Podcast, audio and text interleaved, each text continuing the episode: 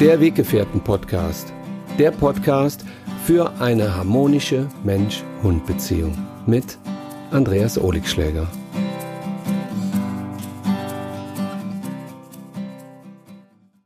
Hallo liebe Weggefährten, herzlich willkommen bei meinem neuen YouTube-Video. Schön, dass ihr wieder dabei seid. Heute möchte ich gemeinsam mit der Jenny und der Lisa über ein ganz bestimmtes Thema sprechen. Und zwar, wie seid ihr eigentlich zu eurem Hund gekommen? Ich bin ja neugierig.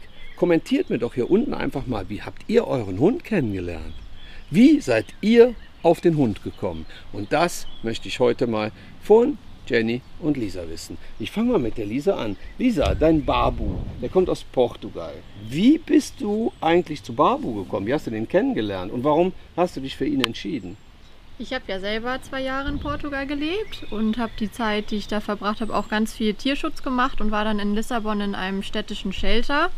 Habe da die Hunde ausgeführt und habe Babu da tatsächlich auch immer so beiläufig schon ja, ich konnte nicht auf alle Hunde gleichzeitig aufpassen, aber ich habe ihn nebenbei immer mal schon so im Zwinger gesehen, habe mich auch schon so ein bisschen ja, mit ihm verbunden, weil ich habe schon gesehen, so, oh, der ist aber schon süß, ne? Aber er hatte auch, ähm, ja, dadurch, dass er auch fast drei Jahre nur im Zwinger saß, äh, wirklich auch Angst. Ähm, war jetzt nicht so der Hund, der auf Leute zuging und äh, gesagt hat, hallo, da bin ich übrigens und nimm mich mal mit nach Hause. Ähm, ich glaube, das war auch ein Grund dafür, dass er so lange da war, weil er zwar niedlich aussieht, aber eben sich nicht anfassen ließ. Und so habe ich dann irgendwann gemerkt, hey, dem gebe ich doch eine Chance, weil ähm, ja, sonst wollte ihn tatsächlich keiner. Ist ja in Portugal auch nochmal so ein bisschen anders mit dem Tierschutz als hier. Ähm, ja, aber ich habe ihm die Chance gegeben und gesagt, hey, freunden wir uns doch mal so ein bisschen an. Ne? Sind doch eigentlich die coolsten Hunde, oder? die Hunde, die so sonst keine Chance haben und ähm, wir uns äh, ihrem Problem annehmen und sie dann bei uns in die Herzen einziehen. Wie war das bei dir? Du hast ja jetzt zwei Hunde, den, den, den Lucky und die Lenita. Lucky genau. war ja zuerst da, ne? Genau, Lucky war zuerst da. Er kommt aus Belgien, aus ah. einem Tierheim und war damals elf Monate alt und äh, ja, war halt kleines Pubertier, würde ich mal sagen. Ne? Mhm. Und dann kam ja jetzt ein paar Jahre später die Lenita dazu. Sie kommt auch aus Portugal, so wie Babu, ähm, und war ein sogenannter Angsthund. Also sie hatte Angst ja vor Menschen in der Wohnung, vom Autofahren. Hunde waren ganz okay. Und heute sieht es natürlich ganz anders aus. Ja, ich kenne sie ja. Also ich meine, ich kenne ja eure Hunde. Ne? Ihr erlebt sie ja jeden Tag. Und ähm, wenn man mich fragen würde, wie bist du eigentlich zu deinem Hund oder zu deinen Hunden gekommen, ja, dann würde ich sagen, äh, ich habe mir die nicht ausgesucht. Ne? Die sind einfach so bei mir gelandet. Und ähm, das finde ich immer äh, so magisch, dass ich nicht nach Hunden suche. Also ich habe noch nie wirklich bewusst nach einem Hund gesucht, sondern ich fahre dann irgendwo hin, äh, wie, ihr zum Beispiel, als wir auf Mallorca waren, ne, da sieht man die Cookie ja und dann durch die Cookie und durch verschiedene andere Menschen lernt man dann die Mini kennen und dann kommt die Mini da. Weißt du, diese Geschichten liebe ich. Ne? Die sind so diese Geschichten aus dem Leben und dann landet der nächste Hund dann äh, wieder bei mir, ob er dann hier bleibt oder ob er weitervermittelt wird, wie jetzt die Mini. Ähm, das lege ich eigentlich selten fest. Ne? Es gibt auch Hunde, da dachte ich, ja, die vermittelste weiter, aber sind dann trotzdem geblieben. Und ich habe ja jetzt auch schon seit ja, 35 Jahren Hunde ne? und einige sind ja auch schon gegangen und ähm, jetzt sind es ja sieben. Aber wie, wonach wählt man jetzt eigentlich, wenn man dann einen Hund sieht, wonach wählt man den eigentlich aus? Ich, also bei mir entscheidet immer das Herz. Also ich mache das nicht nach Schönheit, weil wenn man sich meine Hunde mal anguckt, dann muss man sagen, die Ola, die ist schon super süß, aber äh, jetzt, es gibt ja, ist ja auch immer individuell. Ne? Es gibt Leute, die sagen, boah, ich finde einen Labrador total schön. Es gibt Leute, die sagen, ich finde einen Podenco total schön. Oder einen, äh, die anderen finden wiederum einen, einen, einen, reinrassigen Hund toll. Die anderen wollen wieder einen Mischling. Äh, ich glaube, das kann man auch nicht pauschalisieren. Ich mag halt, ähm, das ist kein Schimpfwort, also bitte nicht persönlich nehmen, ich mag ja Köter. Ne? Ja, tatsächlich. Also so Hunde, die so, die so, wo so mehrere mitgemischt haben. Ne? So, und das äh, zeichnet für mich so auch Hunde aus, Äh, ich habe auch mit den, äh, mit den Tierschutzhunden und mit den Mischlingen die besten Erfahrungen gemacht, was die gesundheitlichen Probleme angeht. Also meine Hunde sind immer recht alt geworden. Also der Pino, mein äh, Rüde, der hier das Revier angeführt hat, der ist tatsächlich fast 17 geworden. Ne? So ein kleiner Mischling. Und ähm, ja, also ich wähle immer nach dem Herzen aus. Du auch, Lisa?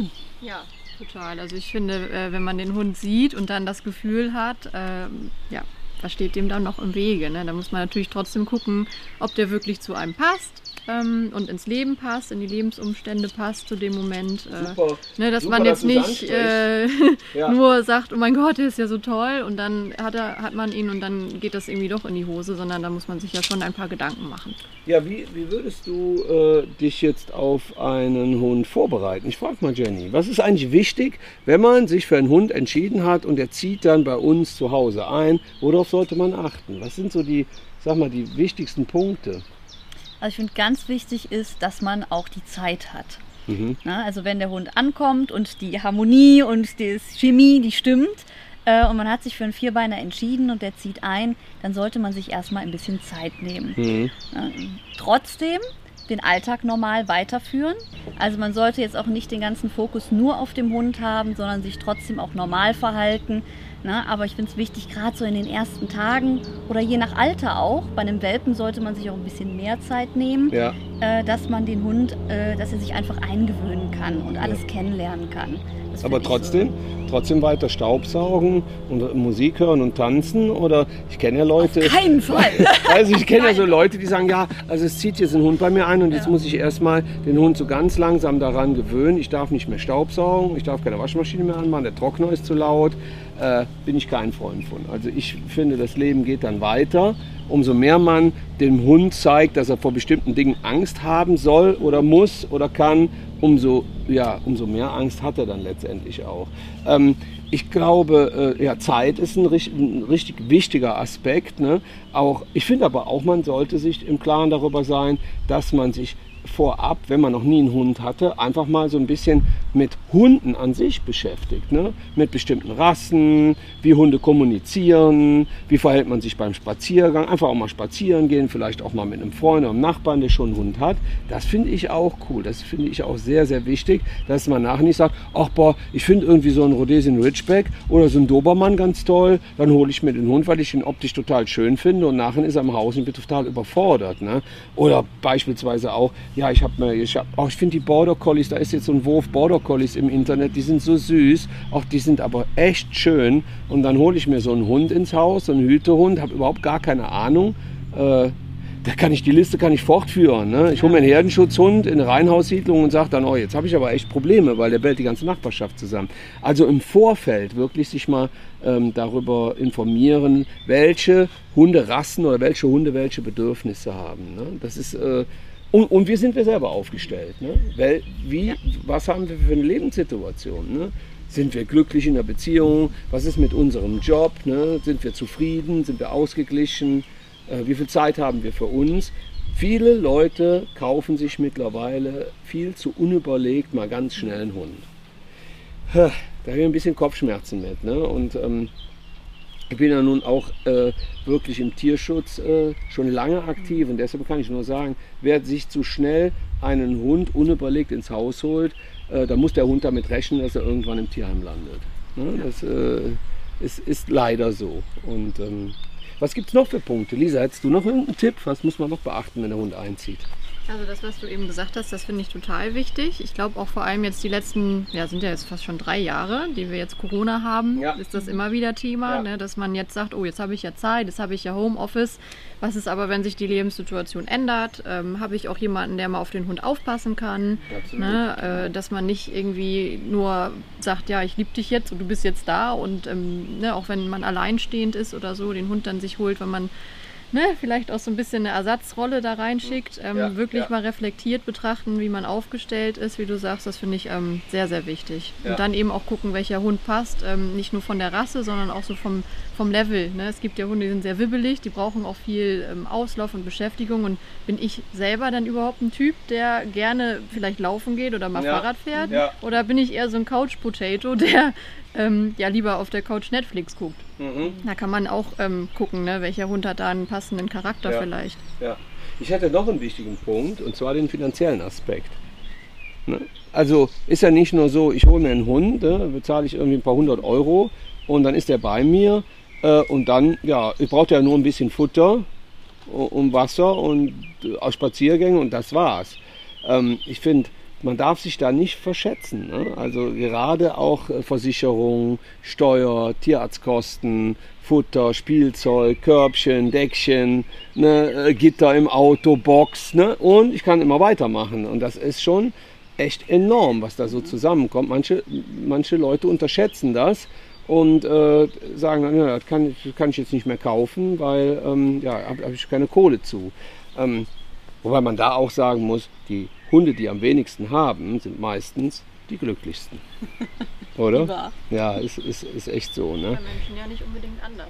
Ja, bei Menschen nicht, ist es nicht anders. Ja, ja, ne? ja, umso mehr man hat, umso, umso mehr muss man aufpassen. Aber ich glaube, wenn der Hund einzieht, sollten auch, wenn der Hund zu mehreren Menschen kommt, auch die Bezugspersonen kennenlernen und ähm, sich mit denen auch so ein Stück weit anfreunden, dass der Hund nicht so eine Abhängigkeit zu einer Person entwickelt. Und da komme ich nochmal mit einer Message raus, die ich enorm wichtig finde. Der Hund sollte lernen, sich auch bei anderen Menschen wohlzufühlen. Ne? Also wenn man den Hund nur auf sich fixiert, wenn man den abhängig von sich macht, und man geht dann irgendwie einkaufen. Der Hund bellt die ganze Nachbarschaft zusammen. Oder man will irgendwie mal ein Wochenende wegfahren und man bringt, bringt ihn zu Freunden und der Hund frisst nichts mehr, versucht aus der Wohnung auszubrechen, äh, leidet nur noch und der, der, Hundebesitzer sagt dann, ja, also, ja, wir, das, wir haben auch eine ganz enge Beziehung. Also ich kann ihn auch nirgendwo anders hingeben. Das finde ich schwer bedenklich. Warum? Es kann immer mal was passieren. Toi, toi, toi, hoffentlich nicht. Aber ähm, ich halte es so, dass ich äh, die Jenny habe, die Hanna habe. Ähm, wenn mir was passiert, leben meine Hunde glücklich weiter. Und das ist nicht nur, wenn ich in Urlaub fahre oder wenn ich im Tierschutz unterwegs bin oder zu Dreharbeiten oder wo auch immer, sondern auch, wenn mir wirklich im Worst Case etwas passieren würde, dass die Hunde dann ein Recht auf ein stressfreies, harmonisches Leben auch ohne mich haben. Deshalb ich bin ein Freund davon, sofort die Hunde wirklich auch an andere Bezugspersonen zu gewöhnen. Ne? Ob das jetzt die besten Freunde sind, Nachbarn sind, das kann ja auch sein, der Hund ist mal alleine zu Hause. Äh, man hat eine Autopanne oder sonst irgendwas. Man kommt irgendwie vier Stunden später nach Haus und der Hund hockt dann da und keiner kann da rein. Ne? Weil der Hund sich nur mit seinem Menschen versteht. Hm, finde ich nicht so prickelnd. Meine Hunde sollen und dürfen auch andere Menschen lieben und auch von anderen Menschen geliebt werden. Aber ich liebe sie auch und sie mich auch. Und trotzdem sind sie frei, oder? So soll es doch sein. Und nicht nur andere Menschen finde ich wichtig, sondern auch andere Hunde. Ja, genial. Ja, Weil, hätte ich fast vergessen. Ne? Weißt du, Für mich schon so selbstverständlich, aber fast vergessen, tatsächlich. Ja. ja, weil das ist einfach ein wichtiges Thema. Vor allen Dingen dann, wenn es Einzelkinder sind, ja. Einzelhunde sind, dass sie dann auch regelmäßig Kontakt zu Artgenossen haben, weil wir Menschen können den Hunden schon viel geben, wir können schon viel mit den Hunden machen, aber die hündische Sprache und Kommunikation ja. können wir ihnen nicht, das können wir einfach nicht ersetzen. Die das, Energie der Hunde ja, auch, ne? Die das Energie. Können nur Hunde von Hunden und mit Hunden. Ja, ja, das stimmt. Ja, das, das, äh, ich hätte es fast vergessen, ne? aber tatsächlich, die hündische Kommunikation ist ja auch ganz, ganz wichtig. Also man kann ja sich nicht einen Hund nach Hause holen und sagt, so der Hund ist jetzt nur noch mit mir zusammen, aber äh, dann gehe ich spazieren. Er verträgt sich äh, beim ersten, beim zweiten Mal nicht mit, äh, mit Artgenossen, weil er zu viel mit mir die Zeit verbringt. Ja, und dann lassen wir es halt und dann bin ich eben nur noch alleine mit meinem Hund. Ne? Ich mag keine Abhängigkeiten weder, dass jemand von mir abhängig ist, noch ich von jemandem. Ne? Das ist immer wie so eine Sucht. Und eine Sucht ist ungesund. Darum Freiheiten, also keine Zäune und ähm, sondern den Hunden wirklich die Möglichkeit geben, ein freies Leben führen zu können. Das fasziniert mich ja oft bei den bei Sitzerhunden, ne? wenn ich so weil in Portugal unterwegs bin. Ja, dieses Jahr fahre ich ja auch endlich nach vier Jahren nach Corona endlich nochmal nach Portugal. Und ähm, da ich liebe die Besitzerhunde. Also so so schlimm die katastrophalen Zustände in den Sheltern sind, in den Tierheimen sind, in den Tötungsstationen sind. Aber so schön ist es für mich immer wieder, Besitzerhunde zu beobachten. Also für die da draußen, die nicht wissen, wovon ich rede, es sind Hunde, die haben ein Zuhause, aber die Türe steht immer auf. Auf den Dörfern erlebt man das häufig. Und die Hunde, die ströfen dann so über Tag mal ein Stündchen, mal zwei, mal drei rum, so durchs Dorf, und dann gehen die wieder nach Hause. Viele dieser Hunde werden manchmal missverständlich von Tierschützern eingesammelt und dann irgendwie in eine Auffangstation gebracht. Wenn man die beobachtet, was ich schon sehr häufig getan habe, dann sieht man, die laufen draußen den ganzen Tag rum und dann kommen wieder nach Hause, wie Katzen, wie streuende Katzen. Und das sind für mich die Hunde, die wirklich ein sehr, sehr freies Leben führen können. Die werden auch zu Hause geliebt.